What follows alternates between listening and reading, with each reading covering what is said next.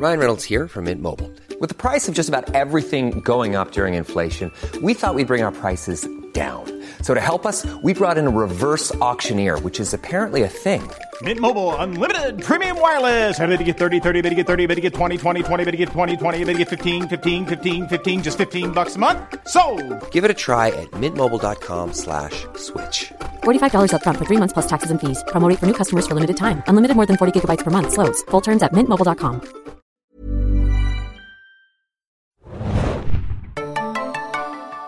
Ahoi, hoi, liebe Segen-Junkies da draußen und willkommen zum Podcast von den Segen-Junkies. Ähm, wir besprechen heute mal einen Film, nämlich Captain Marvel und mit mir an meiner Seite ist heute nicht Felix, sondern... Hanna hier, hi. Hi, äh, wir besprechen den 21. Film des Marvel Cinematic Universe von den Regisseuren Anna Boden und Ryan Fleck und um Brie Larson als kosmische Superheldin, die die erste Marvel-Heldin ist, die im Titel mal alleine genannt wird, weil davor hatten wir ja schon mal äh, Ant-Man and the Wasp, äh, Film Nummer 20 war es im Marvel Cinematic Universe, da muss man ja auch manchmal ein bisschen nachdenken. Und jetzt ist es halt der erste Film mit einer weiblichen Hauptrolle und mit einer teilweise weiblichen Regie, weil davor hatten wir das ja auch nicht. Natürlich hatten wir im erweiterten Marvel-Universum schon weibliche Regisseure, zum Beispiel in Jessica Jones, die zweite Staffel war komplett weiblich gestaltet, oder bei ähm, Agent Carter zum Beispiel, da gab es Showrunner, bei Marvel's Agents of S.H.I.E.L.D. gibt es Showrunner, die weiblich sind. Äh, also das ist jetzt kein absolutes Novum, aber im sogenannten Marvel Cinematic Universe eben ist das völlig neu. Ja, wir besprechen heute knapp, kurz und knapp mal den neuen Film, äh, gehen auch so ein bisschen auf das Drumherum ein, äh, was uns gefallen hat, was uns nicht gefallen hat, machen, glaube ich, einen normalen Teil und einen Spoiler-Teil, einen kurzen. Ich weiß gar nicht, ob es so viel zu spoilern gibt. Ich würde fast sagen, geht so. Ähm, aber so ein paar Sachen, die man vielleicht nicht vorwegnehmen sollte, äh, kommen dann vielleicht in den Spoiler-Teil. Äh, kurze Frage, du hattest mir beim Kinobesuch gesagt, du hast gesehen, bei Amazon zum Beispiel gibt es ja so ein paar Captain Marvel Comics. Hattest du da mal Ah. reingelesen? Ähm, genau, ich bin ja zum Beispiel, ich finde es immer ganz interessant, falls ihr, ich will jetzt keine extra Werbung machen, aber falls ihr Prime Video Abonnenten seid, gibt es Hm. ja auch Prime Video Reading, glaube ich, heißt es. Ich weiß nicht genau. Prime Reading vielleicht nur? Prime Reading, ja, sorry, Prime, Prime Reading, genau so heißt es. Und da sind auch immer kostenlos äh, Bücher drin und die sind meist, finde ich, relativ schlecht in der Auswahl, aber bei den Comics finde ich es nämlich ganz interessant, denn wie Adam weiß, habe ich ja relativ, würde ich behaupten, als Kind relativ viele Comics gelesen, dann irgendwie eine lange Pause gemacht, aber es ist ja auch ein Medium, was mich interessiert und deswegen frage ich dich ja auch immer gerne. Und ich dachte mir noch vor Captain Marvel, würde ich gerne noch einen Comic lesen von Captain Marvel. Ich war sehr verwirrt, weil es, glaube ich, drei erste Bände gab, also, und dann sah Captain Marvel auch immer so ein bisschen anders aus. Und dann dachte ich mir, oh Gott, ich weiß gar nicht, wo ich jetzt anfangen soll. Und deswegen dachte ich, frage ich Adam zuerst. Ich habe aber gestern noch in Vorbereitung dieses Podcasts noch so zwei YouTube History of Captain Marvels gesehen. Und ich glaube, deswegen habe ich den Film jetzt auch ein bisschen besser verstanden. Okay. aber ich habe nicht reingeschaut. Tut mir Ja, leid. Captain Marvel an sich ist eine relativ komplizierte Figur im Marvel-Universum, weil es, glaube ich, bestimmt so fünf, sechs Leute gab, die den Namen getragen haben. Und Carol Danvers als solche hatte auch schon einige Heldennamen. Binary zum Beispiel, Mrs. Marvel, jetzt seit so 2012 ungefähr Captain Marvel, äh, war Mitglied bei den Avengers, öf öfter mal zum Beispiel im Kurt Busiek Run oder bei Mighty Avengers von Brian Michael Bendis. Ich habe sie gelesen bei Brian Reed und bei Kelly Sue DeConnick und bei Michelle Fazekas, die hat auch die äh, Showrunner-Rolle bei Agent Carter übernommen. Äh, Christoph Gage hat die mal geschrieben. Also ganz viele Leute haben sie geschrieben. Sie war Hauptfigur in Civil War 2 in den Comics, ähm, wo es einen Konflikt mit Iron Man gab. Ähm, also sie ist schon mittlerweile eine relativ prominente Frauenfigur im Marvel äh, Comic-Universum auch. Und ähm, ja, also ich würde sogar fast so weit gehen, dass sie mit einer der prominentesten Figuren ist. Also früher war es vielleicht mal so eher jemand wie äh, Sue Richards von den Fantastic Four oder einige X-Men-Figuren, Storm oder so, hatte immer eine große Rolle. Aber inzwischen pusht Marvel auch so ein bisschen dahingehend, dass Carol Danvers diese Rolle einnimmt. Und nicht zu verwechseln ist äh, Carol Danvers auch mit der muslimischen Heldin ähm, Miss Marvel, die jetzt seit ein paar Jahren für Furore sorgt. Habe ich übrigens gelesen. Kamala Khan, sehr empfehlenswert auch, äh, geschrieben von, ähm, oh nein, jetzt fällt mir ihr Name nicht ein. Ja, mich musst du sowas nicht fragen. Ich habe ihn aber gelesen und er ist wirklich. Aber auf jeden Fall super empfehlenswert, ist auch aktuell die äh, Wonder Woman Autorin, ähm, da solltet ihr mal reingucken. Wenn es mir einfällt, dann werde ich es vielleicht reinwühlen auf einmal. Aber kurze Frage, Adam. Wir sehen ja auch jetzt im Film so einen kleinen Hinweis, dass sie ja sehr wichtig ist, auch bei den Avengers. Mhm. Ich betone das Wort jetzt ein bisschen deutlich. Äh, würdest du denn behaupten, dass es fast schade ist, dass ihr Charakter nicht vorher schon bei den Avengers irgendwie dabei war? Ja, das ist eine große Frage, die man sich stellen kann, äh, wenn man den Film geschaut hat. A, warum spielt er überhaupt in den 90ern? Aber ich glaube, da diskutieren wir gleich nochmal dazu. Und B, warum hat es so lange gedauert eigentlich? Das ist die Hauptfrage tatsächlich. Oder? Ne? 21 Filme, bis, bis es mal endlich dazu kommt, äh, dass Captain Marvel eingeführt wird. Eine, eine kleine Vermutung, die ich habe, ist, dass sie vielleicht zu mächtig war, dass man damit warten wollte, dass du erstmal andere Spieler einfügst und dann halt auf den richtigen Moment wartest, mit Thanos jemanden zu haben, den es zu besiegen gilt. Äh, anders kann ich es mir gerade gar nicht so richtig erklären. Aber dann, äh, wie erklären Sie es dann sozusagen? Glaubst du, Sie werden es bei Endgame erklären? Ich hoffe, dass sie es bei Endgame Das wäre ganz erklären. interessant, ne? Okay. Hm. Aber vielleicht auch nochmal zu, zu mir. Ich weiß nicht, ob das vielleicht auch interessant ist. Also Felix hatte mich gefragt, ob, ob ich heute übernehmen kann, auch wegen der Thematik natürlich. Aber ich habe äh, auch alle Filme natürlich gesehen. Was sagtest du? 21. Ich habe sie alle 21 gesehen. Ich habe auch die DC-Superheldenfilme gesehen. Ich bin jetzt, wie gesagt, im Comic-Bereich, glaube ich, war nicht so versiert wie Felix, der, glaube ich, da sehr viel mehr Ahnung hat. Ähm, aber nur auch für euch da draußen. Also ich bin auch überhaupt kein Marvel-Hasser oder irgendwas. Ich schaue die Filme alle gerne. Adam, äh, Adam kann es auch, glaube ich, bezeugen, dass Ja. ich zuletzt waren wir in Ant-Man and the Wasp zusammen. Ich habe mich köstlich amüsiert. Also ich fand den wirklich sehr, sehr gut. Also nicht, dass ihr jetzt, falls, dass ihr vielleicht ein bisschen einordnen könnt, wo ich hingehöre auf der Marvel äh, Zuschauersparte. Ja, vorab noch eine Frage. Hattest du andere Filme von Anna Boden und Ryan Fleck eigentlich Habe gesehen? ich. Und zwar sehr gern sogar. Toller Film, kann ich jedem auch empfehlen. Ich habe damals gesehen Half Nelson. Den habe ich gleich auch mal gesehen, aber ich erinnere mich null dran. Mm, super, das war so die, finde ich, da war ich ganz, ganz doll und stimmverliebt in Ryan Gosling. Ah, ja. Das waren so die 2004er, 2005er, wo er auch noch in der Band spielte, die ich auch sehr liebte. Wie hieß die? Ähm, ich komme noch drauf. Moment. G. Willow Wilson ist die Autorin. Auch noch drauf kommen. Der Song hieß Papa Power und noch ein anderer gab es. Ich komme noch drauf. Den hatte er mit seinem, in Anführungsstrichen, Fake-Schwager zusammen, die Band. Ich komme noch drauf. Vielleicht komme ich nachher noch drauf. Ähm, und äh, ich war ein super Ryan Gosling-Film und hab, äh, Fan und habe alles geschaut von ihm. Dazu gehört zum Beispiel auch die Zeit hier Last and the Real Girl. Auch fantastischer Film. Er war ja viel auch im Indie-Bereich unterwegs. Und Half Nelson war so ein bisschen, fand ich, sein Beweis, sein erster Beweis, was für ein guter Schauspieler er ist. Und auch echt packend. Kriege ich jetzt noch ein bisschen Gänsehaut. Und auch in dem Zusammenhang muss man ja auch sagen, Brie Larson habe ich auch zuerst wahrgenommen in, ähm, jetzt fällt mir der Name auch wieder nicht ein, äh, Short Term 12. Okay, den habe ich jetzt. Ähm, aber ja, also Half Now ist ein guter Film, schaut ihn euch an.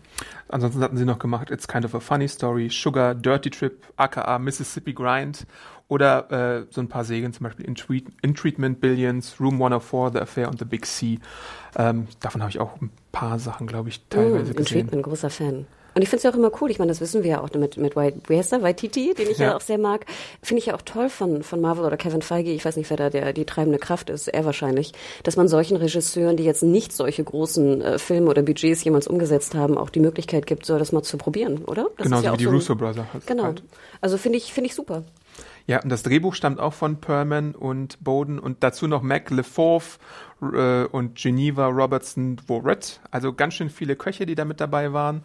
Ähm, ja. Und Nicole Perlman, die auch an Guardians mitgeschrieben hat, hat auch mitgeschrieben. Ich glaube, es werden aber nur drei Leute genannt im Abspann. Bei IMDb standen halt fünf. Ähm, ja, das ist halt die Frage, sind viele Köche gut für eine Story oder eben manchmal nicht? Ich hätte eine einfache Antwort dazu. Was ich vorab äh, vielleicht ein bisschen klären möchte, ist eigentlich, wie eigenständig ist der Film? Also ich meine, es ist der 21. Film des MCU, das wissen wir, aber kann man als Fan eigentlich auch einsteigen? Was würdest du da sagen? Absolut. Also wenn äh, da draußen, wenn ihr noch nie einen äh, von den 21, also von den 20 anderen Filmen gesehen habt, habt finde ich, kann man super einsteigen. Also ich meine hier klar, das ist glaube ich kein Spoiler. Äh, wie heißt der Fury spielt natürlich mit. Ähm, es ist natürlich witziger, wenn man ihn irgendwie schon ein bisschen kennt, aber ich glaube nicht, dass es die die Freude auch irgendwie schmälert, wenn man wenn man jetzt seine Vogel, also seine anderen Filmauftritte nicht kennt. Ich schätze mal, du hast natürlich immer sehr viel mehr Spaß, weil du ja auch die ganzen Anspielungen sehr Ja. viel mehr siehst als ich. Also wahrscheinlich siehst du ne, dreimal mehr Anspielungen als ich. Ähm, aber ich denke, nein, um deine Frage zu beantworten, also jeder, der auch keinen der Filme gesehen hat, kann reingehen. Und das finde ich eigentlich ganz, ganz interessant und auch schwierig, das so zu bauen Eben. vom Film her, dass, ne, dass es möglich ist. Und ich finde, das haben sie relativ gut hinbekommen. Ihn, man kann ihn unabhängig sehen. Das stimmt, das würde ich auch sagen.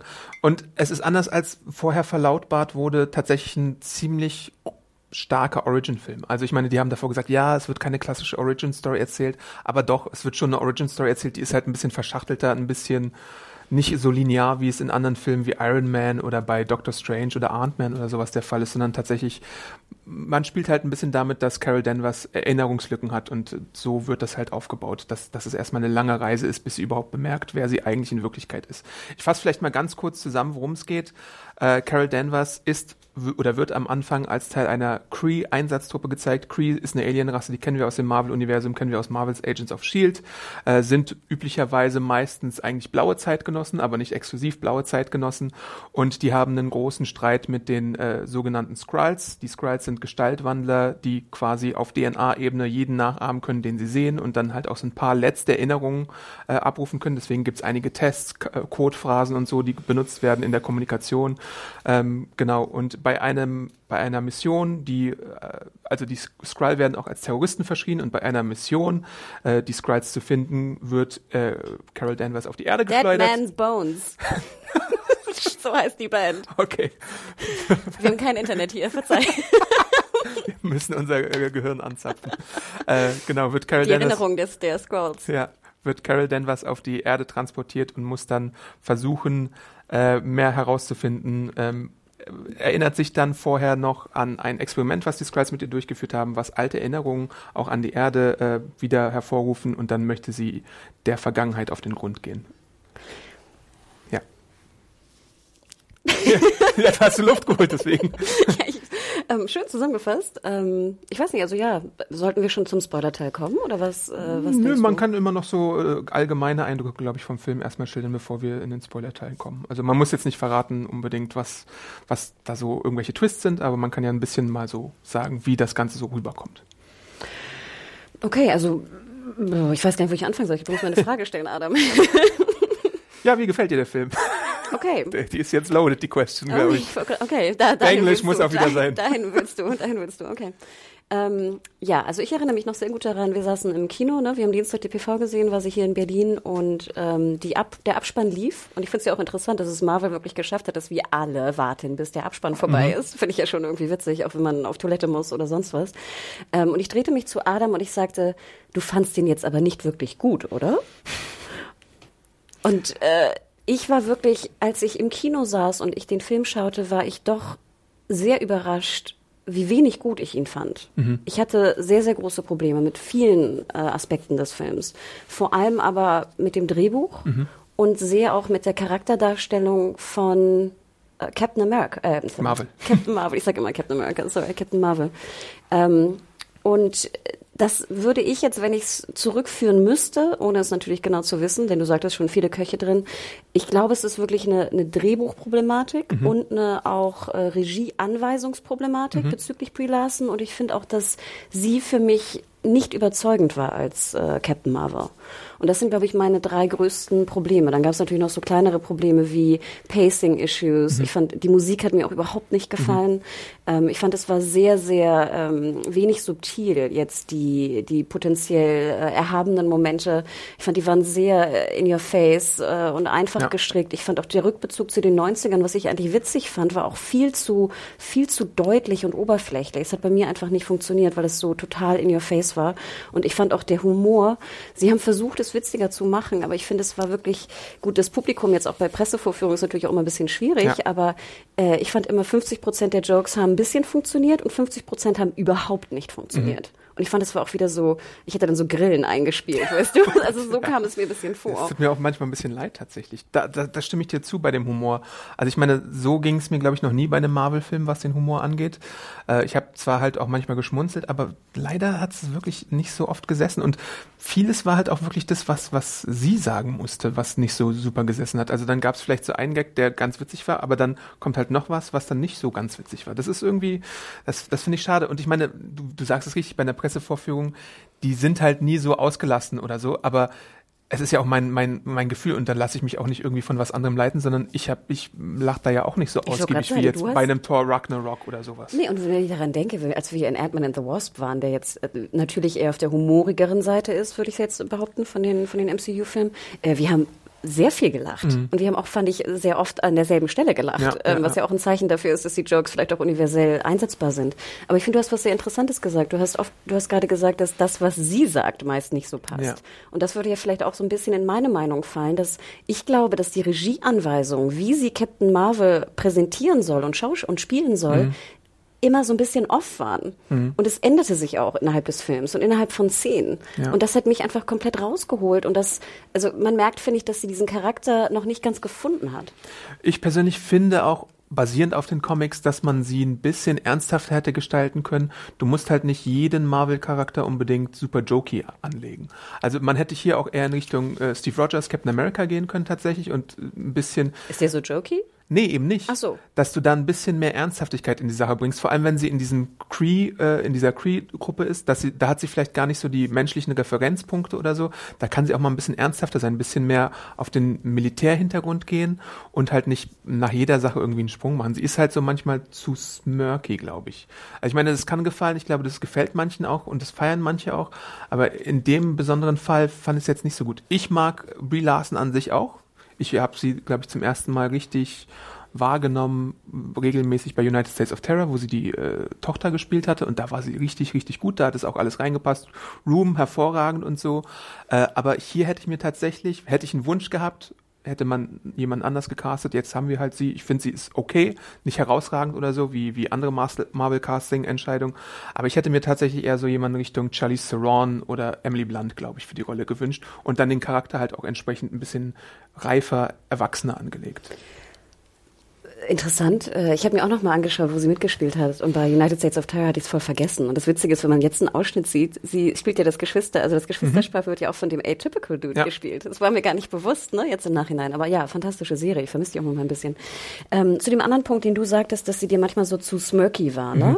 Ich glaube, das Problem war, dass sie manchmal ganz smirky war, dann war sie manchmal so ganz komisch lassiv mhm. und dann war sie wieder so bierernst mhm. und so ganz, ich darf keine Emotionen haben. Ich fand, sie wirkte fast so ein bisschen wie ein Terminator, der, weißt du, durch die 90er läuft. Mhm. Ähm, und diese, diese Diskrepanz zwischen diesen drei doch extremen ähm, Empfindungen, die sie porträtiert, hat für mich immer, hat mich immer gefragen lassen, wer ist sie denn jetzt eigentlich? Ja. Ist sie jetzt tough und super cool und das Fliegerass, was ich auch am liebsten gesehen hätte? Und ich finde, das ist ja auch eigentlich das interessantere mhm. Thema. Oder ist sie jetzt so ein bisschen lassiv, so, mhm. Oder ist sie jetzt smirky wie hier Iron Man? Ja. Die und Identifikationsfindung das, ist halt auch Teil des Films, aber ist nicht konsequent genug. Genau, und es ja. ist, und es wird nicht leider, das ist für mich nämlich auch ein Regieproblem, wenn du der Schauspielerin nicht sagst, wie dieser Charakter mhm. gespielt werden soll. Und das meine ich. Ich bin auch wirklich überhaupt kein, ich, ich mag Brie Larson wirklich auch gerne. Ähm, ich fand sie in Kong Island auch ziemlich schlecht. möchte ich betonen. Ja. Das war, fand ich. das war die beste Kriegsfotografin, die man je gesehen hat. Also ganz ehrlich, Kong Island fand ich sehr amüsant, aber Brie Larson, ich dachte, wem gucke ich dazu? Also das hat mich doch ein bisschen geschockt. Deswegen hatte ich schon ein bisschen Angst. Äh, ne? Ähm, ähm, aber ich glaube, das ist wirklich eine, eine Regieanweisung, dass dieser Charakter ihr, glaube ich, auch nie ganz deutlich war, was sie da spielen soll. Ja. Und deswegen, glaube ich, kann man auch nicht drüber lachen, weil das einfach, du siehst diese taffe Pilotin und dann kommt so ein Joke raus, der eigentlich aus dem, wie heißt der, Iron Man ähm, ja. äh, Joke. Das, das passt nicht und das merkt der Zuschauer auch. Und er weiß gar nicht, was er dazu sagen, also ob er lachen soll oder nicht. Er ja, wundert sich einfach mehr. Ja, stimmt schon. Und dann gibt's halt so äh, andere Sachen, die der Film versucht mit dem Humor zu machen, nämlich Anspielung auf die 90er, indem man so alte Suchmaschinen macht, CD-ROM, Ladezeiten, Blockbuster und sowas. Da versucht man dann halt noch so einen Humor zu herauszuzielen. Und dann natürlich die Katze, die irgendwie immer gestreichelt wird, die äh, mit Samuel L. Jackson als Nick Fury interagiert mit der ganz putzig, wobei man da halt auch äh, gucken muss, findet man es immer noch witzig oder ist es dann irgendwann recht schnell ausgereizt, wenn man irgendwie gerade die siebte, achte Szene hat, wo die Katze halt einfach süß ist und äh, new, New New gemacht wird und sowas. Ich wollte gerade sagen, sie sind nachher, hatte ich das Gefühl, dass die Katze der Hauptcharakter war. Ja, das, das war, das weißt du, wenn die Katze die, die Hauptfigur ein bisschen überschattet, dann ist es auch ein Problem. Ja, und du bist nachher einfach immer wieder auf diesem Katzenjoke rumgeritten. Und das Beste war ja, wo ich dich fragte, gibt es noch eine Endcredit-Szene? Und du meintest, ja, bestimmt mit der Katze.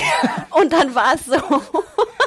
Ja, bestimmte Mechanismen erkennt man halt auch äh, bei Marvel inzwischen äh, klar. Also ja, das meine, war für mich noch so das i-Tüpfelchen, weißt du? Jetzt ja. haben wir schon acht in Anführungsstrichen mal denselben Joke gesehen mit der Katze und dann frage ich dich, welche, welche Endcredit-Szene sehen ja. wir jetzt noch? Und so was haben ja. sie halt auch bei Tor 2 gemacht mit diesem komischen Alien-Viech, was da ausgebüxt ist und ich glaube, sie hatten auch mal so eine Szene, wo äh, Mark Ruffalo als Hulk eingeschlafen ist. Deswegen ist es fast ein bisschen leicht einschätzbar, dass so eine zweite Jokey-Szene kommt. Aber, aber nochmal zu deinem Punkt mit den 90ern. Ich fand das ja, auch weil ich natürlich und du, ne, weil wir auch in den 90ern äh, groß geworden sind, ich fand es zum Beispiel sehr schön, auch so die Plakate im Hintergrund. Mhm. Da war zum Beispiel so Smashing Pumpkins, ja. ne? Und man, also man erinnert sich und auch dieses CD einfügen und so. Ich fand es ganz witzig, aber es war auch wieder zu viel. Ja. Hätte man das in, hätte man dann nur so zwei, drei Szenen wieder weggenommen, wäre es einfach irgendwie charming und süß gewesen. Und jetzt hat man wirklich versucht, mit dem Holzhammer, Hammer, mhm. dir die witzigen Szenen der 90er reinzudrücken. Und das fand ich einfach so schade. Ja. Und es hat sich leider auch noch finalisiert in dem Soundtrack. Ich weiß nicht, ob wir den noch. ja, bitte, bitte, bitte.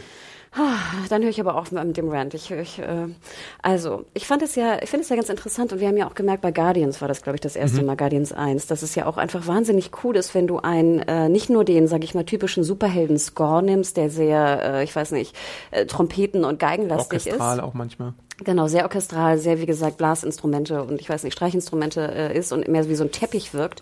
Ähm, ich fand, das hat ja auch super funktioniert in Guardians. Es hat Spaß gemacht, es war tolle Musikauswahl, sie war super eingesetzt. Und ich habe manchmal das Gefühl, der Cutter hier hat ein bisschen vergessen, dass man Musik auch nicht nur einfach drüber legt, sondern auch einen Einsatz findet ne, um den Zuschauer abzuholen. Und hier war es wirklich so, als ob man guckt in den 90ern, was waren jetzt große Hits, die auch noch äh, einen Text haben, der irgendwie passt. Ich möchte betonen, da ist eine Kampfszene von mit ihr und da ist wirklich ein, ein Song von No Doubt draufgelegt worden. Äh, das ist, ist so on the nose. Ich meine, mehr on the nose geht es gar nicht. Er hätte noch on the nose heißen können. Sorry. Und es ist einfach, es ist zu viel, Adam. Ich habe sehr gemerkt, dass sich dieses eine Lied besonders gestört hat. Ich fand es jetzt gar nicht so schlimm, aber ich kann verstehen, dass es halt ein bisschen. Erstmal zu, passte es nicht zur Ja. Szene. Also es war vom Schnitt her completely off, Okay. vom Takt. Und dann war es auch noch dieser Text. Und ich dachte echt, ich spinne. Ganz ehrlich, für, für wie dumm haltet ihr mich? Oder für wie, wie wenig subtil haltet ihr mich? Also ich habe schon schlimmere Soundtrack-Beispiele in Superheldenfilmen gesehen. Suicide Squad. aber ähm, ja, es ist, es ist schon relativ 90er. Aber vergleich es mal mit Guardians. Ja, Guardians ist halt so ein bisschen die Blaupause, nach der alle streben, weil es da so super gut gelungen ist. Und danach wurde ja auch zum Beispiel der Suicide Squad Soundtrack gemacht. Und Guardians 2 war ja dann zum Beispiel nicht mehr ganz so stark, was das angeht. Da gab es ja schon so ein paar Fehlgriffe und da konntest du vielleicht auch nicht mehr so alles äh, super äh, frisch abgreifen. Ähm, ja, aber dieser es ist schon auffällig, wie sehr, wie, wie viele 90er-Bands hier äh, reingebracht Nee, und das werden. Problem ist wieder, hättest du es ein, zwei, dreimal gemacht, okay. Aber sie haben es ja, glaube ich, fünf, sechs, sieben Mal gemacht. Und Ich habe mir hier aufgeschrieben, Hole, Garbage, R.E.M., No Doubt, Nirvana äh, sind alle irgendwann mal in dem Film zu hören. Ja, und es ist so, es ist halt zu, weißt du, wärst du im Hintergrund gewesen. Man hätte ja auch machen können, dass dann einfach Come As You Are von Nirvana einfach im Hintergrund im Café läuft oder weißt du, irgendwo, wo sie langläuft oder Mhm. wo sie ihre Lederjacke findet oder bei der, bei der besten Freundin im, in der Wohnung läuft. Weißt du, du hättest es ja auch ein bisschen einfach integrieren können. Aber nein, es wird immer so, jetzt kommt irgendwie eine, eine sag ich mal, ein bisschen interessante, also eine, eine größere Szene und schwupp, packen wir so ein Lied drauf. Mhm. Gleichzeitig fand ich, fand ich den Score, also ab, losgelöst vom Soundtrack, den Score einfach für so Szenen teilweise ganz merkwürdig. Es gibt so, ich mochte die Freundschaft zwischen ähm, Carol und Maria Rambeau eigentlich ganz gerne, aber dann gibt es so eine Dialogszene, die ist so völlig ohne Score und gar nichts und dann später setzt der Score ein, da fand, ist mir dann das Pacing irgendwie ganz merkwürdig aufgefallen. nennt man auch Musikeinsatz. Ne? Ja. Also ich fand auch der Score, viele mochten den ja. Ich fand auch im Abspann nachher klang er wirklich ganz hübsch, dieses Motiv, was ich habe wieder nicht geschaut, wer der Komponist ist, verzeih. Ähm, ich hatte sehr große Probleme, äh, also ich mochte sehr gern beim Score die, sag ich mal, Elektro, äh, der, der Elektro-Teil. Mhm. Ich finde, der passte auch sehr gut da auf den, wo sind wir, in welcher Welt am Anfang? In der In der Cree-Welt. Cree-Welt. Ne, das war so ein bisschen, es erinnerte mich sehr an die, die Neuauflage von Tron, Mhm. ne, was ich immer noch einen sehr schönen Score fand. Ähm, aber dann, wenn es wieder in diese typische Superhelden-Action-Szene geht, zum Beispiel, typisches Beispiel nachher in dieser Flugszene, hast du wieder diese typischen Trompeten und ne, die, das Flugzeug weicht aus und dann geht der Score wieder komplett mit. Also es ist, mich hat es sehr gestört. Es tut mir leid. Ich fand, es war nicht, es war nicht, nicht smooth. Jetzt habe ich wieder Denglisch, ja, verurteilt mich. Es war nicht subtil, wirklich. Ich glaube, subtil ist mein Lieblingswort jetzt bei Captain äh, Marvel. Ja, man muss sich halt fragen, warum so gewisse Elemente reingebaut wurden. Warum spielt der Film in den 90ern? Warum hat, äh, stiehlt die Katze die Show und so? Es maskiert halt, glaube ich, auch so ein bisschen die Probleme mit der Figur selbst. Und äh, es ist so ein bisschen schade, dass das alles so ist. Ähm, weil dann, dann merkt man vielleicht irgendwann, wenn man mal ein bisschen kritisch drüber nachdenkt, dass da die Substanz ein bisschen fehlt. Es, es, es sind halt auch so, so ein paar Sachen, die man halt schon so gesehen hat. Also die Tugenden von Captain Marvel, ne? Also äh, dieses Never Say Die, steh wieder auf, wenn du runterfällst. Das fand ich zum Beispiel einen sehr schönen Moment. Da gibt es so eine kleine Montage, wo man äh, Carol in so verschiedenen Szenen in ihrem, äh, in ihrem Lebenslauf sieht und dass sie immer wieder aufsteht. Und das finde ich schön. Das macht natürlich auch Captain America, der niedergeschlagen wird und sich für Schläge einkassiert und dann sagt, äh, ist das alles, was du hast und so. Das ist ein Element, das sie hat. Äh, aber gleichzeitig auch diese Frechheit von Iron Man und halt die, das Machtniveau von Thor oder sonst irgendwas, das äh, hast du halt da drin. Ähm, Ist sie denn in den Comics frech? Nicht so wie hier. Also ich meine, fast jeder Marvel Cinematic Charakter ist ein bisschen frecher, glaube ich, in, in, in den Filmen als in den Comics. Spider-Man ist halt so das freche Beispiel. Inzwischen mhm. gibt's halt auch so Anpassungen, dass äh, Charaktere, die dann in den Filmen frech sind, auch in den Comics frech werden, aber eigentlich hast du schon manchmal so Unterschiede. Also Captain America würde jetzt nicht irgendwie unbedingt, Captain America ist so das Paradebeispiel, der würde halt nicht so ein bisschen, der würde weniger rumjoken als alle anderen wahrscheinlich. Mein größtes Problem war, ähm, dass es ist eine Origin Story und ich fand die auch ganz interessant. Ich fand diese Verschachtelung, gerade wie du auch sagtest, interessant, weil es einfach die Origin Story von der Linearität, die wir sonst immer sehen, ja. einfach ein bisschen aufbricht. Ja. Ne? Und das macht es irgendwie spannender. Mein größtes Problem hatte ich damit, sie, da es eine Origin Story ist, lernt sie ja auch ihre Kräfte erstmal kennen. Ja. Dieses Problem der Kräfteerkennung erleben wir aber überhaupt nicht. Mhm. Sie ist einfach, sie hat diese Kräfte und die sind ja wahnsinnig stark. Ne? Ja. Ich glaube, das sind die stärksten Kräfte, irgendwie stärker als Thor und ich weiß nicht was. Ja. Wir erleben aber nie, dass sie auch mal diese Kräfte irgendwie analysiert oder sich Probleme vielleicht mit diesen Kräften hat oder mal guckt, äh, wie funktionieren die oder dass sie am Anfang vielleicht mal irgendwie einen Fehler macht. Mhm. Und das finde ich sind immer so Sachen, das mögen wir als Zuschauer gucken. Warum? Weil dann, wenn, ne, dann merken wir, dass es ja. einfach auch in Anführungsstrichen was Menschliches hat, dass du am Anfang mit solchen Kräften nicht weißt, wie du damit umgehst. Ich hätte mir auch gewünscht, ich meine, das ist ja so ein bisschen das zentrale Thema, dass sie auch so ein bisschen sich selbst sucht. Ja. Aber dann zeig doch, wie sie sich selbst sucht. Dann zeig mir doch, dass sie vielleicht mal sich hinterfragt, warum sie bestimmte Dinge tut. Zeig mir, dass sie irgendwie, ich weiß nicht, ihre, ihre Hand äh, ein bisschen äh, anschaut, wie sie irgendwie jetzt was schießt. Zeig mir, wie sie irgendwie auf einmal, ist sie Rechtshänderin oder Linkshänderin? Also Banalitäten, sie weißt kann beide Hände benutzen. Ja, aber du weißt, was ich meine. Ja. Weißt du, du musst mir dann auch einfach ein bisschen zeigen, am Anfang auch Probleme zeigen, ja. wie, die sie hat mit ihren Kräften. Aber nichts davon, nichts. Sie hat auf einmal dann diese Kräfte und schwupp ist sie Captain Marvel und ist völlig stoisch und hat überhaupt keine, wenn du ein Adjektiv hättest, du hast jetzt frech benutzt oder smirky, passt aber auch nicht richtig, weil sie das oft auch gar nicht ist. Mhm. Und das ist mein Problem damit. Ich habe überhaupt keinen emotionalen Zugang zu dieser Rolle, zu dieser Frau. Und du hast natürlich absolut recht. Das fand ich mit Abstand die stärkste Szene, wo man diese, diese Rückbesinnung auf, äh, wie sie als Kind immer wieder aufsteht. Warum? Weil ich sehe ein Kind, was mal äh, sich verletzt hat mhm. und damit umgeht. Ja. Das ist wirklich die einzige Szene, die dich emotional abholt, weil du es nachvollziehen kannst. Ja. Und die Kräfte bleiben halt relativ undefiniert, finde ich. Also klar, sie kann irgendwie fliegen irgendwann und sie schießt was aus ihren Händen heraus, aber was jetzt genau sie kann. Ja, aber zeig mir doch, wie ja. sie fliegen lernt. Ja. Das stimmt schon, ja. Und das finde ich so schade, weil der, der Charakter, wie du schon sagtest, ist ja schon ein schwieriger Charakter, weil er so mächtig ist. Also musst du mir einfach irgendwas zeigen, wie dieser Charakter damit überhaupt umgeht, so mächtig zu sein. Ja, das stimmt. Das stimmt. Ja, leider ein bisschen verpasst. Aber vielleicht noch mal ein paar positive Aspekte in der allgemeinen Betrachtung. Ich finde ja diese ganze, ähm, wir haben es ja mit den gestaltwanderischen Skrulls zu tun und vor allem in der ersten Hälfte gibt es dann so ein paar äh, Elemente, die ich ganz gut fand, nämlich dass es so ein bisschen diese Paranoia gibt, wo man nicht genau weiß, äh, kann man jetzt äh, seinem Kollegen zum Beispiel vertrauen, ob der, ob der jetzt noch sein Kollege ist oder ist der wirklich schon ein Alien, der ausgetauscht wurde oder werden irgendwelche Organisationen unterwandert oder äh, weiß nicht, in der Straßenbahn ist die Omi vertrauenswürdig. Das fand ich irgendwie ganz gut gemacht. Aber es wird halt irgendwann, da kommt zwar halt ein netter Twist, den wir jetzt nicht so verraten, aber es wird halt irgendwann so ein bisschen beiseite geschoben. Und das wird vergessen, bisschen, Adam. Ja. Nicht beiseite geschoben, es wird einfach vergessen. Ja. Und das ist nämlich, finde ich auch, es ist interessant, aber sie benutzen es eigentlich nur zweimal, sag ich mal jetzt bei der Omi, was wir alle irgendwie im, äh, im Trailer gesehen haben. Aber dann, es wird, finde ich, auch nicht ganz ausgespielt, weil ich finde, da hätte man noch so viel mehr mitmachen können. Ja, es gibt halt dieses große Comic Crossover Secret Invasion. Da wird damit gespielt und ich dachte eigentlich auch, dass Captain Marvel vielleicht sowas für Avengers 4 vorbereitet. Ich glaube jetzt nicht, dass sie es noch machen, ähm, da, weil da ist es halt wirklich so, da werden, werden auch Helden reihenweise ersetzt durch Skrulls und du kannst dir nicht sicher sein, hm, ist es jetzt Ant-Man so, da? Und oder? ich hatte nicht einmal irgendwie ja. Sorge, dass irgendwer jetzt ein Skrull ist. Hattest du jemals Sorge, dass irgendwer ein Skrull ist? Nee, tatsächlich nicht. und das ist doch, das ist doch, das ist doch perplex. Das ist eine super kräftige Macht, die du hast, dass du jeder sein kannst, sogar mit Erinnerungen. Mhm. Und trotzdem ist es überhaupt keine, du sagst selber, es ist überhaupt keine Gefahr. Ja. Ja. da möchte ich aber was Positives ja. sagen, wenn ich darf. Äh, ich bin ja ein sehr großer Freund vom Schauspiel von Ben Mendelssohn. Mhm. Und ich finde, er macht es wirklich gut. Ja. Und ich finde, äh, ich schaue ihm gerne zu. Äh, das einzige Problem, was ich damit hatte, ist, dass er einfach einen australischen Akzent hat. Und ich mich immer fragte, warum dieser Alien Australisch spricht. Ach, das war der Akzent. Ist Ben, ben Mendelssohn Australier? Ich glaube, oder? Ich dachte immer, der wäre Brite. Also auf jeden Fall hat dieser Scroll einen sehr, sehr starken Akzent. Das und ich meine, ja. es war ein australischer. Ich, ich weiß es gerade gar nicht. Es kann sein, dass der. Und ich fragte mich, warum hat ein Alien irgendeinen sozusagen so krassen Akzent? ich dachte, das wäre irgendwie was, was er im Mund hätte, was ihn irgendwie so nuscheln lässt. Ja, aber dir ist doch auch aufgefallen, Mir ist der er- Akzent auf jeden Fall ja, aufgefallen. Und ich ja. fragte mich, warum? Und das ist für mich wieder eine Regieanweisung. Tut mir leid.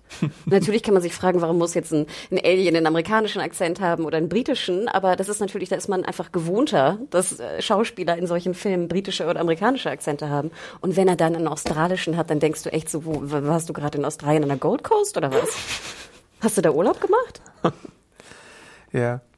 Ähm, was ich ähm, auch noch, also es gibt ja so ein paar altbekannte Figuren, das haben wir jetzt schon erwähnt, Fury, Colson, Ronan, Korath, gespielt von Jimon Hunsu zum Beispiel.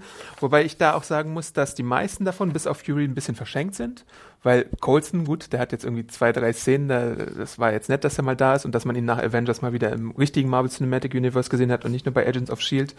Äh, aber zum Beispiel Korath als Figur oder so, gut, hätte jetzt drin sein können, musste nicht drin sein. Und dann gibt's bei den Creed zum Beispiel auch so Figuren. Es gibt so einen äh, blauhäutigen, äh, bärtigen Menschen, da weiß ich nicht mal, wie der heißt. Genauso wie bei manchen anderen Leuten. Ich weiß, dass die eine Minerva heißt, ich weiß aber zum Beispiel nicht, wie, und den haben wir jetzt noch überhaupt nicht erwähnt, äh, Jude Laws Figur m, heißt. Ich weiß nicht, ob sein Name jemals einmal fällt. Und da so Ganz gewisse, ehrlich, er heißt Jude Law, weil er spielt einfach nur Jude Law. ja, gewisse Figuren bleiben da halt äh, relativ blass, so, die äh, sind schmuckes Ja, Beiwerk. findest du nicht? Jude Law spielt einfach nur Jude Law in ja, dem Film. schon, so ein bisschen schon, ja. Da hat mir Ben Mendelsohn auf jeden Fall besser gefallen als Jude Law. Ja, aber auch die Zeitcharaktere. Also ich hätte auch gern von den anderen gesehen, weil ich denke immer, wenn du sie einführst, dann zeig mir auch ein bisschen was. Ähm, hat mich jetzt aber nicht so gestört. Ich fand auch Colton war, war interessant, ihn wiederzusehen. Colson, ja. Colson, sorry. Auch schade, dass er so wenig sagt. Also ich finde, da hätte man fast, hätte ich fast lieber ihn manchmal mehr gesehen als Samuel L. Jackson. Ich möchte aber auch noch was Positives sagen, wenn ich darf. Ja, klar. Ich fand nämlich das CGI teilweise fantastisch.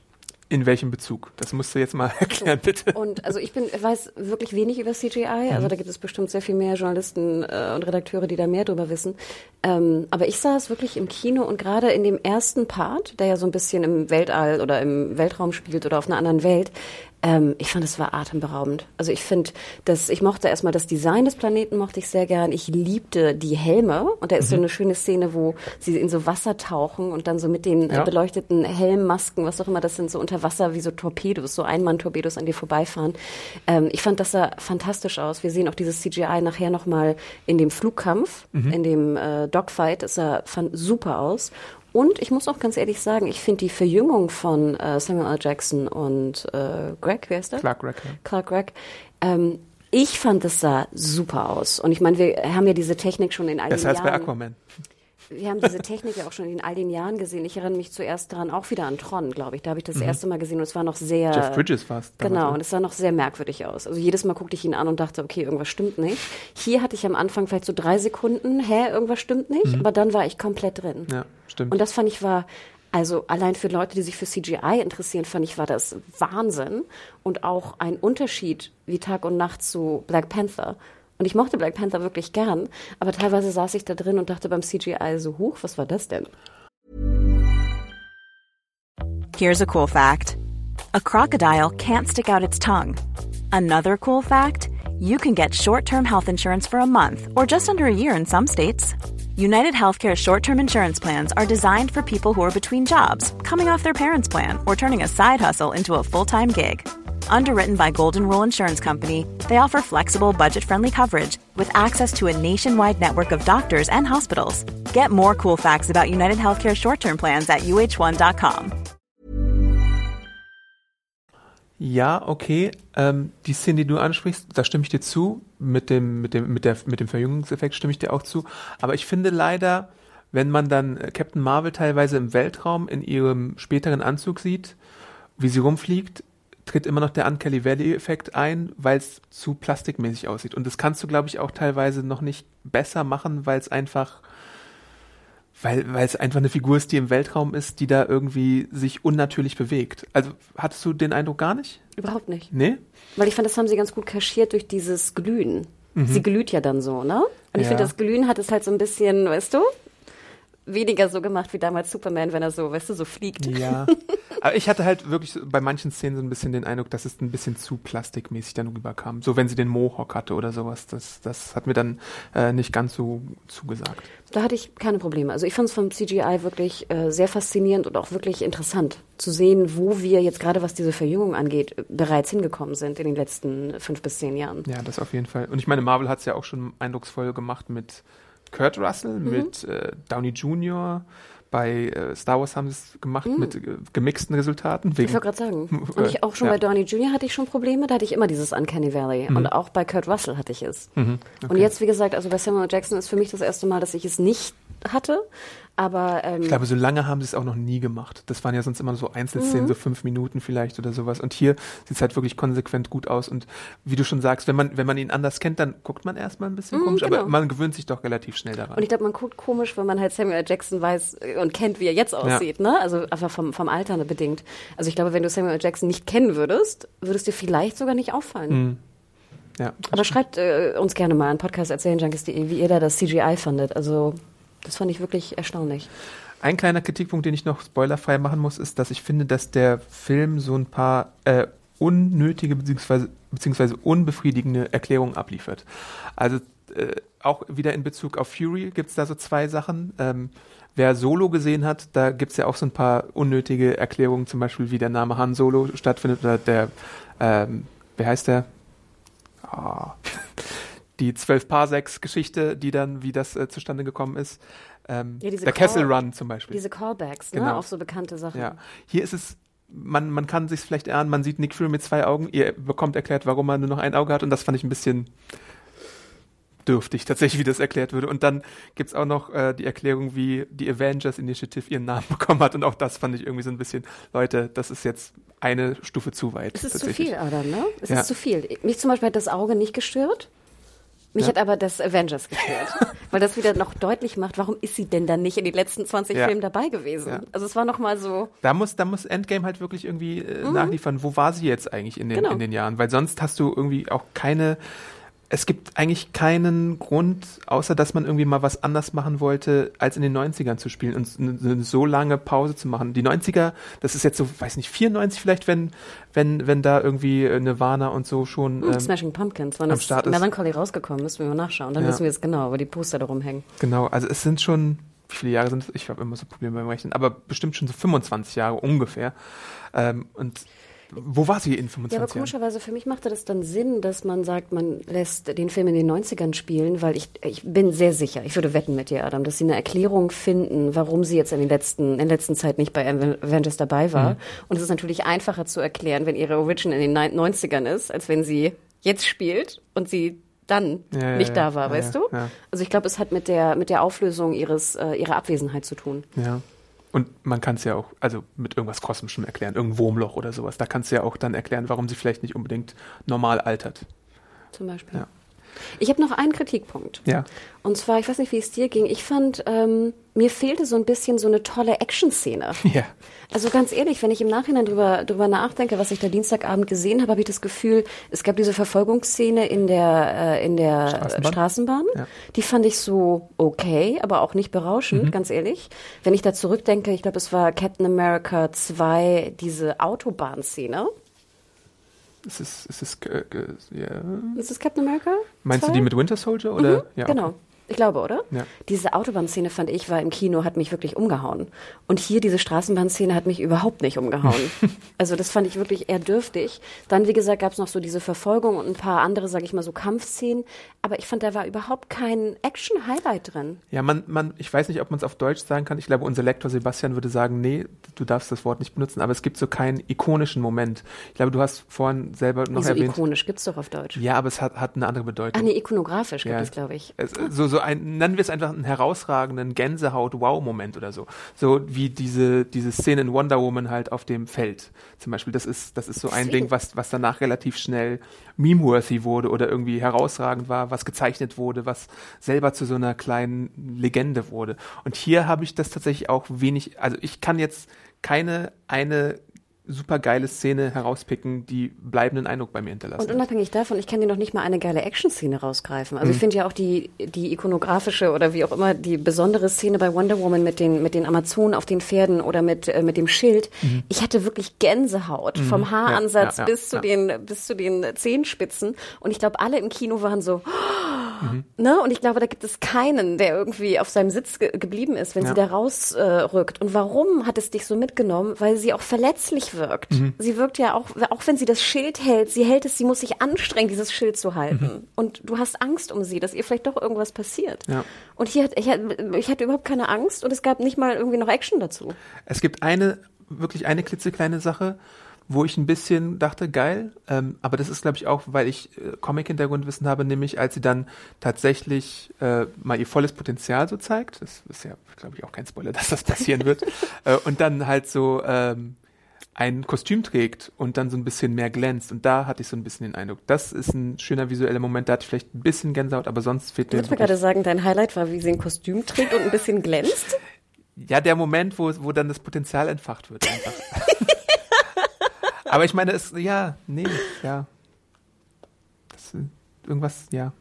Und ich meine, wir hatten ja auch jetzt in dem ganzen Marvel Universe, ich finde, jeder Film hatte immer so ein bisschen so ein, so ein Highlight, so ein Action-Highlight, der irgendwo eingebaut wurde. Oder halt so ein Bild, was man, was, Genau. woran man dann so sei es war es ein Flughafen, sei es, weißt du, es war irgendeine Szene, die dich einfach irgendwie gepackt hat. Und hier muss ich dir recht geben, ich glaube, die Szene, die mich emotional am meisten gepackt hat, war wirklich dieser Zusammenschnitt von kleinen Mädchen, die irgendwie sich wehtun und dann wieder aufstehen. Ja. Und das ist ja schon, es ist traurig, dass das, also es ist schön, dass das äh, Emotionen bei dir auslöst, aber es ist schon ein bisschen krass, dass in, wie lang ging der Film? Zwei Stunden bestimmt? Dass das die Szene ist, die uns vielleicht am meisten sogar im Gedächtnis geblieben ist. Ja. Hm. Naja, schade, ein bisschen eigentlich. Sehr schade. Nein, es ist so schade, dass man nicht mehr daraus hätte machen können. Und deswegen würde ich bei meiner Meinung vom Anfang bleiben, dass es echt ein, ein Drehbuch und ein Regie-Umsetzungsproblem war, aber vor allem ein Drehbuch. Ja. Das, das, das, da bin ich, glaube ich, inzwischen auch ein bisschen. Das finde ich schade, ähm, aber man kann es irgendwie auch nicht ändern. ich möchte ihn gerne ein bisschen mehr mögen, aber es ist halt was, was es ist und mehr kann man da, glaube ich, dann auch irgendwie für sich selber nicht rausnehmen. Ich glaube tatsächlich aber auch, dass es ganz viele Leute gibt da draußen, die das irgendwie gut finden. Bei mir, ja, Mittel. ich glaube, ich weiß nicht, ob du auch Mittel bist oder ob du tatsächlich eher in Richtung schlecht tendierst. Ich, ich muss mir da nochmal Gedanken machen. Also ich fand, es war kein guter Film. Das war für mich eindeutig. Und ich saß, du hast mich ja auch gesehen. Ja. Ich saß ne- neben dir. Also ich glaube, du hast gemerkt auch, dass ich not amused war. Ja. Ich hatte wenig Spaß, muss ich ganz ehrlich gestehen. Und ich hatte vor allem, bei mir mischt es sich dann natürlich auch so ein bisschen in meine Erwartungshaltung. Und natürlich mischt es sich auch ein bisschen in das große Ganze. Denn ich freue mich natürlich wahnsinnig, dass wir endlich einen weiblichen Superhelden haben, die den ganzen Film trägt. Ich fand auch interessant, dass da auch überhaupt kein so pseudomäßiger Love Interest eingebaut wurde. Weißt du? Ja. Was ja bei, bei ähm, Wonder Woman noch getan wurde, Ja. der finde ich auch überhaupt nicht funktioniert hat, ähm, obwohl ich ihn mochte, ne, Pike. Aber diese Love-Scene, finde ich, war auch, äh, passte da überhaupt nicht rein. Deswegen, also ich fand, da gab es vieles, ich, ich wollte oder ich will immer noch, dass der Film Erfolg hat, weil wir einfach in dieser Zeit sind, wo natürlich äh, das immer noch problematisch ist. Ähm, und ich glaube, deswegen bin ich einfach nur enttäuscht, dass sie alle Möglichkeiten haben. Sie haben eine Oscar-nominierte Schauspielerin äh, gecastet, die, finde ich, teilweise einen sehr guten Job machen kann und hier leider unter ihren absoluten Möglichkeiten Ja. bleibt. Denn ganz ehrlich, und ich will jetzt nicht wieder irgendwelches Shaming betreiben, aber wenn du Brie Larson siehst in Captain Marvel, im, und im Vergleich zu äh, Gal Gadot in Wonder Woman, das ist ein Unterschied wie Tag und Nacht.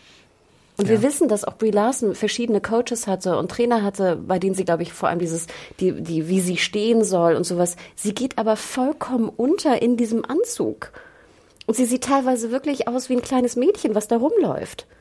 Dann kann sie leider auch nicht, ich muss jetzt leider noch einmal kurz ranten, diese Szene in diesem Raumschiff mit den Skrulls. Ja. Ne, wo sie ihre, sie hat dann so, ist das jetzt schon Spoilerteil, ich weiß es nicht, also ihre Kräfte sind sozusagen eingehüllt, sie kann ihre Hände nicht benutzen. Du siehst eine Szene, wie Brie Larson diesen Gang runterläuft. Und ganz ehrlich, bitte achtet mal drauf, wenn ihr es schaut, sie kann leider nicht laufen. Da habe ich mich aber auch gefragt, wie ich aussehen würde, wenn ich laufen Nein, würde. und das sage ich ganz ehrlich, ich kann auch nicht laufen. Also, ne, ich zum Beispiel habe einen relativ, glaube ich, wird mir immer nachgesagt, einen relativ männlichen Gang, weil ich auch sehr große Schritte mache. Wenn ich aber renne, dann sieht es nicht sonderlich äh, sozusagen sportlich aus. Es sieht einfach auch ein bisschen komisch aus. Aber das ist ja auch nicht unsere Aufgabe, Adam. Du spielst auch keinen Superhelden und ich spiele keine Superheldin. Trotzdem erwarte ich natürlich, dass Captain Marvel nicht so schlachsige Beine hat, die so nach links und rechts ausdriften. Und vor allem, es fällt ihr einfach extrem auf in diesem Film, weil wenn die Stuntfrau läuft, schlackselt sie natürlich nicht so mit den Beinen. Und dann zum Beispiel, diese Szene ist ja relativ lang, dann kämpft sie auch mit den Scrolls. Die sind übrigens alle 1,80, 1,85. Sie sieht aus wie ein kleiner Zwerg daneben. Sie ist 1,72, ich habe nachgeschaut. Ich dachte, sie ist 1,60. Sie hat gesagt 5'8. 5'8-ish. Und das habe ich gerade ausgerechnet. ich war auch überrascht, dass sie so groß ist. Also dann ist aber der Anzug, also sie wirkt sehr klein in diesem Anzug. Und dann läuft sie auch und es, sie, du siehst am, an der Art des Laufens, dass sie ganz kleine Schritte macht beim Rennen. Und es passt einfach nicht. Und ja, ihr könnt natürlich sagen, das sind jetzt äh, Hannah Huge Eigenheiten, sind sie auch, aber die fallen mir auf. Und falls du dich erinnerst, Adam, ich mochte den Trailer zum Beispiel ganz gern von Captain Marvel, aber ich meinte dir schon im Trailer, sie sieht nicht gut aus in dieser, in dieser viel zu großen, ähm, in den Kostümen. Das, das, sie, sie, das Kostüm trägt sie, sie trägt das Kostüm zu keiner Sekunde. Sie geht unter darin. Und das finde ich, so blöd es klingt, das hat mich einfach immer so ein bisschen rausgeholt. Ich fand zum Beispiel, sie wirkte sehr viel glaubwürdiger als ähm, äh, hier äh, Pilotin. Die Szenen zum Beispiel fand ich relativ hübsch. Das war auch so, ne, war schön gefilmt, sie mit dieser Fliegerbrille, sie mit ihrer Kollegin. Ne? Ich finde, die Szenen haben sehr viel besser funktioniert. Wenn sie aber, wie gesagt, in dieser Captain Marvel-Uniform steht und auch noch, sie hat ja auch noch so Boots an, die sind viel zu breit. Und achte mal drauf, sie haben ja wieder, wo ich auch kein Freund von bin, aber vergleich das mal mit dem Poster. Das Poster haben sie sehr, die haben das Kostüm sehr viel anders gebaut. Also nicht das Kostüm per se, sondern sozusagen, wie sie aussieht im Kostüm. Und das, wie gesagt, ich bin da überhaupt kein Freund von, von diesem, dieser, dieser Photoshop und, und Ver, Verschmalerung von so Postergeschichten. Ähm, aber es ist, es, ich finde leider, sie trägt diese Rolle nicht. Ja, ein bisschen schade. Ja, was, was, was du halt erwähnt hast hier mit Gal Gadot, da muss ich sagen, Gal Gadot hat mich wirklich sehr viel schneller in den Bann gezogen und ich habe sehr viel schneller geglaubt, diese Frau ist jetzt Wonder Woman für mich, als dass es bei Brie Larson der Fall war. Ist ein bisschen schade. Ähm, Und im Endeffekt hätte man es ja ähnlich auch machen können, weil Gal Gadot, äh, sie ist ja auch dann, wie auch so ein Fish out of water dann in der Zeit. Und sie lernt hier die Drehtür kennen, sie lernt, weißt du, äh, sie hat die Brille auf und es ist ja auch ein bisschen äh, Karikatur auch, aber Ja. du, weißt du, so, du, du erlebst doch eine Empfindsamkeit von ihr und sie stellt sich Fragen, wo sie hier ist. Wonder Woman kommt in die 90er und äh, stapft da durch wie ein Terminator. Oder? Da ist überhaupt keine Hinterfragung, wo sie da eigentlich ist und was das für eine Zeit ist. Und sie guckt einmal kurz in den Blockbuster, aber es ist so, was es ist so, es wird dann auch wieder ganz schnell vergessen. ja, ja, stimmt. Und da finde ich, hätte man gerade diesen unnahbaren Charakter, der er ja von Natur aus ist, wegen der Kräfte, einfach sehr viel nahbarer machen können. Und die Chance hat man einfach komplett verdödelt. Ach, verdödelt. Und die einzig witzige Szene, die ich wirklich, äh, die natürlich auch sehr, ähm, sehr on the nose ist, aber ich fand sie witzig, ähm, war die Geschichte mit dem Biker, der zu ihr sagt, sie soll mal mehr lächeln. Ja, ja. Auch eine sehr bekannte Trope natürlich. Ähm, aber das fand, ich, das fand ich wiederum ganz witzig, weil das war das Einzige, was ein bisschen subtil war. Weil du siehst ja gar nicht, wie sie jetzt ihn auch da, äh, wie sie das, äh, sie sitzt dann einfach auf dem, auf dem, auf dem Motorrad. Ja. Ihr merkt es, wir sind so ein bisschen schwingend mal in den Spoiler-Teil gedriftet. Äh, Ich habe jetzt nur so ein paar kleine Sachen, ähm, aber wir machen noch mal einfach zur wirklich Kenntlichmachung jetzt des Spoiler-Teils, sagen wir jetzt noch mal ganz klar an Spoiler-Teil, weil ähm, der Film geht schon damit los und da hätte er mich, äh, das ist halt so ein Ding, äh, da hätte ich schon fast geweint. Ich glaube, alle haben, da haben auch alle im Kino am heftigsten reagiert, fast sogar schon. Statt äh, des normalen Marvel-Vorspanns hat man halt gesehen, wie Stan Lee da in den ganzen Szenen ersetzt wurde und dann in Gedenken an Stan Lee da erscheinen und das fand ich äh, sehr süß. Und dann auch das Cameo von Stan Lee äh, fand ich persönlich als Kevin Smith-Fan sehr schön, weil er ist einer der ähm, Straßenbahninsassen und äh, liest sein Mallrats-Drehbuch, weil er, weil wir uns Mitte der 90er befinden und er da natürlich in dem Kevin Smith-Film eine sehr große Rolle hat und dann guckt ihn äh, Captain Marvel fast schon so ein bisschen zu äh, on the nose an und lächelt ihn so an. Das äh, war ganz süß, ja. Kurze Klammer. Ich hätte auch, ganz ehrlich, ich hatte richtig so einen trockenen Hals bei Stan Lee. Und ich meine, ich bin natürlich, äh, klar weiß ich, wer er ist und klar habe ich auch irgendwie Empfindung, aber natürlich nicht so stark wie du. Aber selbst mir kam schon ein bisschen, also ich hatte schon so leichte, weißt du, wenn man, bevor man weint, ne? Es kroch mir schon so ein bisschen den Hals hoch. ja. Fand ich sehr schön, stimmt. Und dann wir sind im Spoilerteil, gibt's halt den, den großen Twist, den ich bemerkenswert fand, nämlich äh, es geht um, wer ist denn der wahre Feind? Ähm, und man wird halt, man wird halt die ganze Zeit äh, so auf so eine falsche Fährte gelockt. Brie Larson bzw. Carol Danvers ist Teil der Cree und die haben einen Beef mit den Skrulls und die einen nennen sich Terroristen und dann ist es halt so eine Frage von einer Perspektivverschiebung, weil im Verlauf des Films sehen wir Ben Mendelssohns äh, Figur Talos, der ja auch sich als Shield-Agent tarnt und der kommt dann irgendwann mit einer Tonbandaufnahme und äh, verrät ihr dann etwas mehr zu ihrer Vergangenheit äh, und äh, sagt auch, dass die Skrulls vielleicht gar nicht so die Terroristen sind, für die die sie da eigentlich gemacht haben und dass sie eigentlich ganz nett sind und dass er als Skrull eigentlich nur seine Familie sucht. Und das fand ich irgendwie eine ganz nette Sache, die mich auch so ein bisschen, ich habe jetzt The Next Generation nicht geguckt. Ich wollte gerade sagen, es ist sehr Star Trek. Aber es ist wirklich sehr Star Trek, wie dieser, wie dieser kleine Handlungsbogen da eingebaut wird. Oder jetzt halt Orville gerade aktuell, wenn ihr das äh, verfolgt. Und da fand ich halt auch tatsächlich, das hat mich ein bisschen bekommen. Also diese ganze Geschichte, wie sie dann zu dieser Weltraumstation gekommen sind und dann so die Familie aus dem Dunkeln kam und die Kinder, die ich irgendwie ganz süß fand und dann gab es so einen Science Guy, den ich auch ganz putzig fand.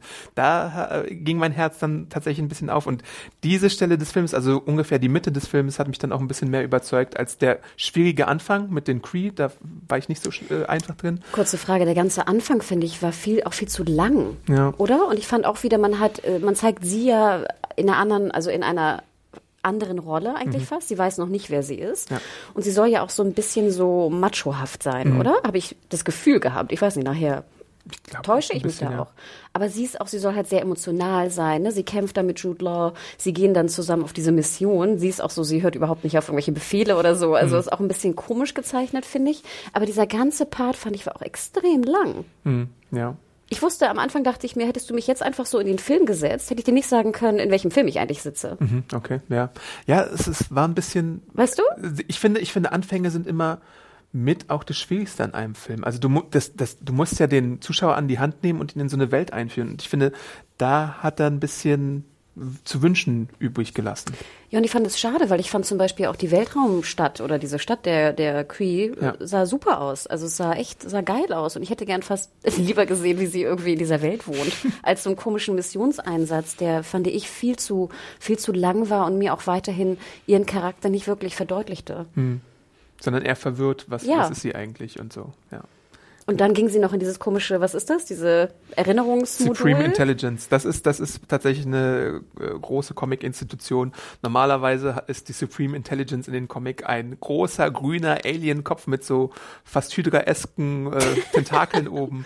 Äh, da haben sie halt jetzt mit Annette Benning und mit so anderen ähm, Inkarnationen beziehungsweise Verkörperungen äh, da tatsächlich so eine andere Lösung gefunden. Ähm, aber wie fandst du Annette Benning so als Elder Statesman für diesen Film? Sowas machen die auch gerne mit Glenn Close und mit äh, Robert Redford und Tommy Lee Jones und wie sie alle heißen. Also Annette Bening, ich bin ein großer Fan von ihr seit Grifters, was du, was du den Film gesehen hast. Finde ich Nee. immer noch ein fantastischer Film, der sehr untergegangen ist leider in Ich mag Deutschland. The Kids Are Alright mit dir sehr gerne. Ja, war auch, fand ich auch, war super.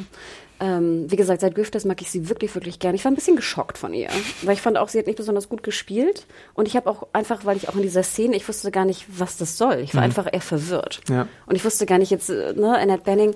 Und ich muss auch ganz ehrlich gestehen, ich fand zum Beispiel äh, Nicole Kidman in Aquaman äh, sehr viel glaubwürdiger irgendwie in der Rolle. Ja. Und ich hatte auch das Gefühl, dass Nicole Kidman einfach sofort wusste, wer sie ist. Und hier dachte ich, Annette Bening hat überhaupt keinen Plan, was sie da eigentlich spielt. Aber ein guter Paycheck. Und das fand ich fast ein bisschen, ein bisschen schade. Also einfach, aber ich glaube, ich war vielleicht auch besonders kritisch, weil ich einfach diese Szene überhaupt nicht verstanden habe, was diese Supreme Intelligence sein soll, äh, warum sie jetzt da Annette Benning sieht. Sie weiß es ja selber auch nicht. Ja. Also es wird ihr ja auch nicht erklärt irgendwie am Anfang. Ähm, ich fand es verwirrend. Ja. Dann vielleicht mal zur Katze. Die Katze Goose. In den Comics heißt die Katze tatsächlich Chewie. Hat man jetzt hier ein bisschen umbenannt. Ach wirklich? Ja. Warum hat man das denn gemacht? Vielleicht hat Lucasfilm gesagt, Leute, sucht euch mal einen eigenen Namen. Vielleicht war das ein weiterer Top Gun-Marker, weil ich fand ja auch, dass Brie Larson fast der bessere Top Gun-Schauspieler so, wäre. oh, weibliche Top Gun? Ja, jetzt eigentlich Lust. ach, danke, dass du das auch sagst, weil ich dachte mir, als sie da im Flugzeug so guckt und da so post, dachte ich so, Ja. ach, eigentlich würde ich viel lieber Top Gun Ja, hier, mach mal zehn Minuten mehr daraus. Und deswegen dachte ich dann, okay, vielleicht, wenn es jetzt mit Goose ist, ist ja auch ein Top Gun. Äh, Ja. interesting, okay. Ja, und die Katze ist natürlich mehr als eine Katze. Äh, Das findet, stellt sich dann heraus, als die Skrulls da auf diesem Raumschiff sind und ähm, tatsächlich spielt auch ein Infinity Stone eine Rolle, nämlich der Tesseract, aka der Cosmic Cube. Ich habe es nochmal nachgeschaut. Der Cosmic Cube wird später irgendwann mal zum Loki Pokey Stick äh, und dann hat die natürlich Thanos am Ende. Also es ist, glaube ich, Na, mit den Farben bin ich mir jetzt nicht sicher, aber der Tesseract leuchtet in dem Film auf jeden Fall blau. Es kann sein, dass er als Infinity Stone eine andere Farbe annimmt. Da bin ich selber ein bisschen verwirrt manchmal. Aber fandst du das gut als Comicleser? Weil ich dachte so, oh, jetzt ist da auch noch so ein Stein mit dabei. Das Das, dachte ich- ich. das Also ich natürlich jetzt- erkenne ich diesen Stein. Ja. Aber ich dachte mir so, das ist jetzt irgendwie für Comicleser gemacht. Und dann dachte ich auch so, finden das Comicleser wirklich geil, dass der jetzt auch noch da vorkommt? Er hat ja auch mit der Origin Story zu tun. Er wird ja als Antriebsmechanismus genommen für einen Lichtgeschwindigkeitsantrieb, den Annette Bennings me menschliche Figur macht. Und dann explodiert er und verleiht Captain Marvel ihre Kräfte. Das finde ich halt eine elegantere Lösung als eine sehr problematische äh, Origin Story aus dem Comic, die überkompliziert ist. Da musst du es ein bisschen raffen und vereinfachen. Ich möchte das jetzt auch gar nicht ausführen. Das ist alles super kompliziert mit irgendwelchen Erinnerungen und ist auch ein bisschen rapey in Auch ein den bisschen Comics mit, ich wollte gerade sagen, das habe ich nämlich in diesem Ja, YouTube-Video gesehen. fürchterlich, Mit fürchterlich. Vergewaltigung und Ja, ja, Entführung ja, und so, ne? ja. Okay. Äh, deswegen finde ich hier die Filmlösung tatsächlich ein bisschen äh, auf jeden deutlich besser, sagen wir mal so deutlich besser, nicht nur ein bisschen besser, deutlich, deutlich besser. Ähm, ja, und sonst die andere Origin Story hat auch so ein bisschen Ähnlichkeit mit Green Lantern, deswegen ist man, glaube ich, auf diesen Zug aufgesprungen und hat das so gemacht. Gleichzeitig muss ich aber einschränkend sagen, dass ich es ein bisschen dann wieder in die Richtung fand, wie verliert Nick Fury sein äh, Auge und ähm, genau wie wird die Avengers-Initiative genannt, dass du halt auch nochmal das jetzt heranziehst, um damit du auch noch so irgendwie alles zusammen friemelst. Mhm, Es war zu eindeutig, Genau. ne? Ja, und Goose ist halt ein Flaken in Wirklichkeit und frisst dann, ja, oder Flirken, wie auch immer man es ausspricht, und frisst dann halt den äh, äh, Tesseract und äh, ist dann irgendwie so ein bisschen der Guardian oder sowas, keine Ahnung. Jedenfalls in der Post-Credit-Szene der zweiten, also ihr müsst bis zum Ende des Abspanns drin bleiben, äh, sieht man, wie die Katze das ganze Ding dann ein bisschen Ja, ich meine, die Katze war ja auch CGI, glaube ich, gerade bei der, bei, wenn Ja. sie kotzt, ne? Ich Ja. finde es sah auch super aus. Also auch da in der Tieranimation, wie weit wir da gekommen sind. ja. Also, Aber auch wieder, der Flurkin fand ich war wirklich eine geile Idee. Ich wusste ja gar nicht, dass es sowas gibt. Also ich war sehr überrascht. Ich habe sowas noch nie gesehen. Also so eine Flurkin-Katze da. Aber dann auch wieder nochmal, nochmal, Ja. nochmal, nochmal. Nachher Ja. siehst du ja nur noch äh, Samuel L. Jackson mit dem scheiß Flurkin rumlaufen Ja. und das war's. Am Anfang ist es halt, ich finde es halt wirklich putzig, wie die Skrulls auf sie reagieren, weil sie so Angst vor ihr haben. Total, witzig. Und ich glaube auch tatsächlich, was, wa- womit ich den Flurken mehr verbinde, ist, dass ich glaube, Rocket Raccoon hat so ein bisschen eine Abneigung dagegen in den Comics. Also das ist mir zumindest im Kopf so ein bisschen als Erinnerung drin, dass der halt immer so sagt, ah, trau niemals einen Flurken. Ja, und dann gibt's noch die erste Post-Credit-Szene, ähm, die dann halt den Rückbezug nimmt auf das große Marvel Cinematic Universe und ähm, halt das Einzige ist, was ganz neue Zuschauer verwirren könnte, nämlich wir sehen den Pager, der ja auch eine Rolle spielt in dem Film von Samuel L. Jackson als alte 90er-Technologie und äh, das Team rund um Mark Ruffalo, also Hulk, Bruce Banner, äh, Steve Rogers, Natascha Romanoff, Black Widow, ähm, äh, guckt sich an, was dieser Pager so macht, hält den irgendwie künstlich am Leben und versucht, den Kontakt mit der Person, die da am anderen Ende des Pagers äh, gerufen werden soll, aufrechtzuerhalten und dann erscheint Carol Danvers tatsächlich bei den Avengers, die noch übrig geblieben sind nach Thanos Snap. Und äh, das macht dann so quasi die Brücke zu Avengers Endgame.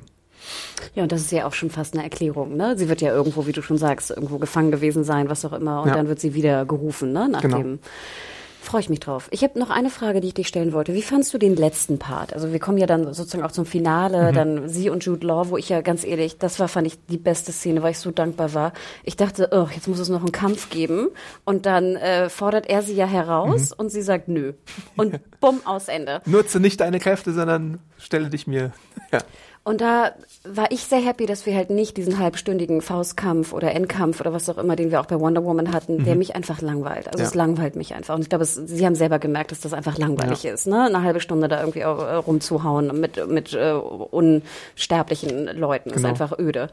Ähm, da war ich sehr dankbar. Wie fandest du denn diese, da wird's, gibt's ja so eine Art Auflösung, dass dann also Carol Danvers äh, erkennt, dass sie eigentlich äh, auf sich zurückgreifen soll. Wir sehen diese, diesen Rückbezug auf, äh, dass sie äh, ihre Gefühle eigentlich, äh, also dass sie, die Stärke liegt in ihr selbst. Mhm. Wie fandst du diese Message? Ist das auch eine Message, die mit den Comics konform ging?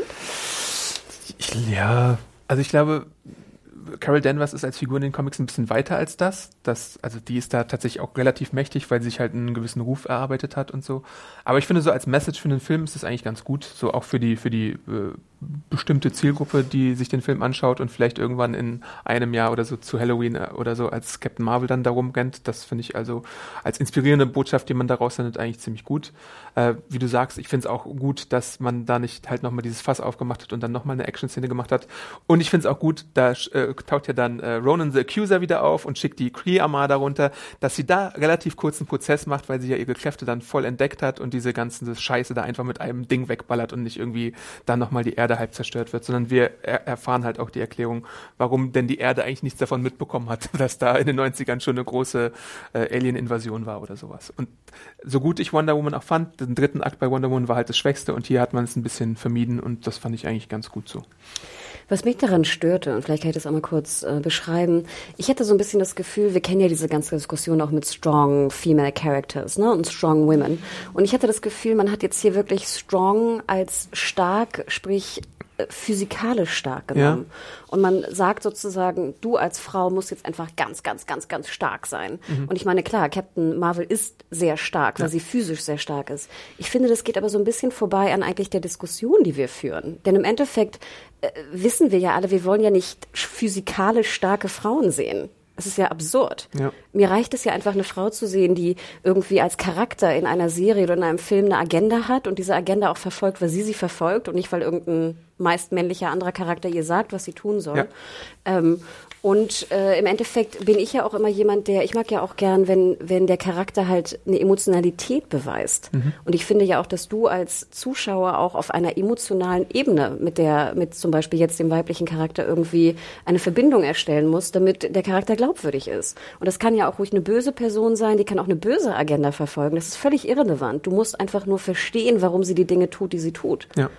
Und das fand ich hier so ein bisschen schade, weil ich finde, es wirkt so, als ob sie so auf das Drehbuch gedrückt haben, strong female character aber dann wirklich das also äh, literal yeah. genommen haben. Sie muss einfach unglaublich stark sein und darf keine Gefühle haben, denn oh böse, böse, böse. Wenn eine Frau zu emotional ist, ist sie hysterisch. Mhm. Und das ist natürlich auch eine Trope, die die man als Frau und gerade auch als Charakter in als weiblicher Charakter in Serien und Filmen natürlich, da möchte man gegen vorgehen.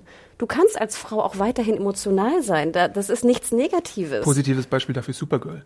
Die ist eine der stärksten Figuren überhaupt, aber sie hat auch sie hat auch eine emotionale Seite und sie hat auch eine äh, empathische Seite. Und das, die Empathie fehlt vielleicht ein bisschen in dem Film tatsächlich. Nee, und sie wird ihr komplett weggenommen. Und das wird, hm. finde ich, fast suggeriert im Sinne von, du darfst auch noch nicht mal irgendwie was fühlen. Du musst einfach immer total stark und krass und hart sein. Mhm. Zum Beispiel auch mit der Oma sie haut auch einfach drauf auf die Oma, was jetzt natürlich auch ein bisschen witzig ist. Ja. Aber typisches Beispiel auch wieder. Äh, dann sehen wir doch diese Szene noch, wo Samuel L. Jackson und sie in der Bar sind und wir erfahren von Samuel L. Jackson irgendwie verschiedene kleine witzige äh, mhm. Geschichten, was er so für ein Typ ist, damit wir erfahren, dass er halt kein äh, kein Agent ist.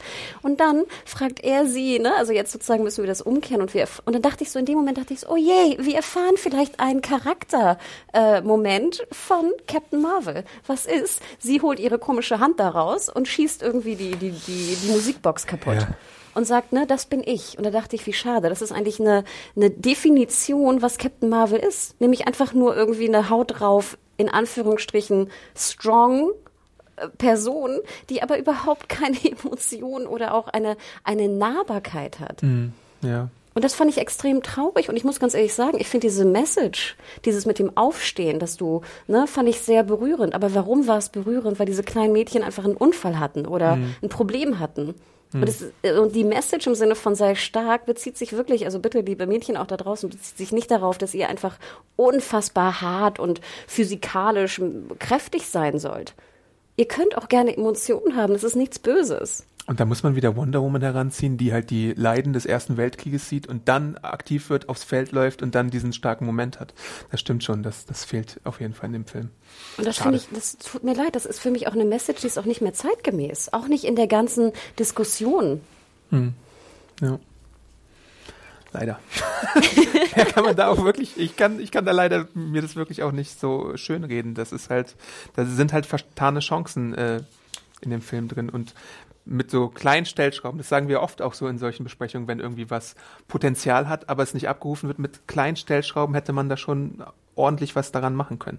Und äh, denn auf, auf dem Papier ist es ja da und die Intention ist ja gut, aber im Endeffekt fehlt dann halt das kleine Quäntchen, um es dann nochmal irgendwie auf ein anderes Niveau zu hieven, wo du dir denkst, ja, da kann ich hinterstehen.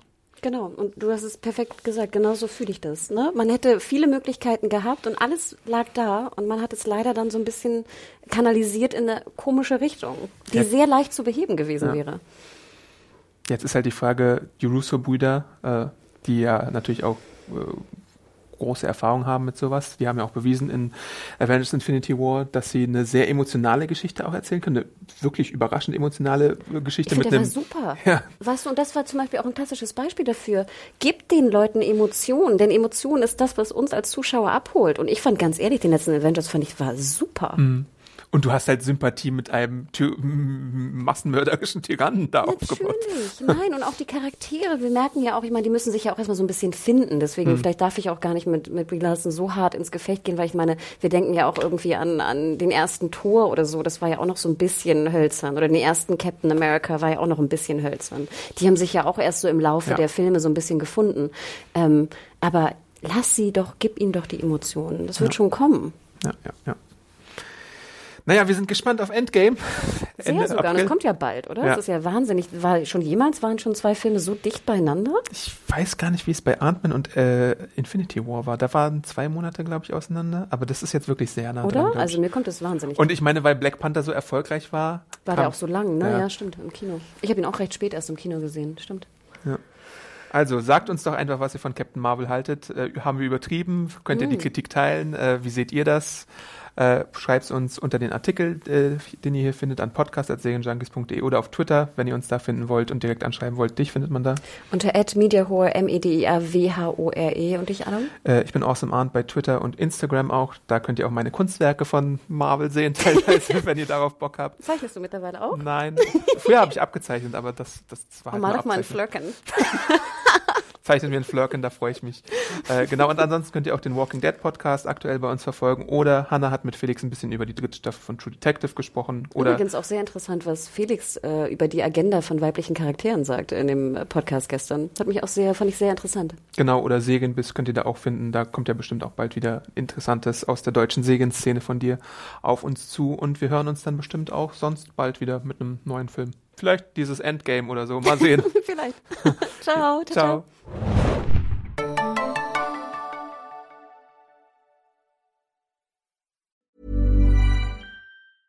Mom deserves the best, and there's no better place to shop for Mother's Day than Whole Foods Market. They're your destination for unbeatable savings, from premium gifts to show-stopping flowers and irresistible desserts. Start by saving 33% with Prime on all body care and candles. Then get a 15-stem bunch of tulips for just $9.99 each with Prime. Round out Mom's menu with festive rosé, irresistible berry chantilly cake, and more special treats. Come celebrate Mother's Day at Whole Foods Market.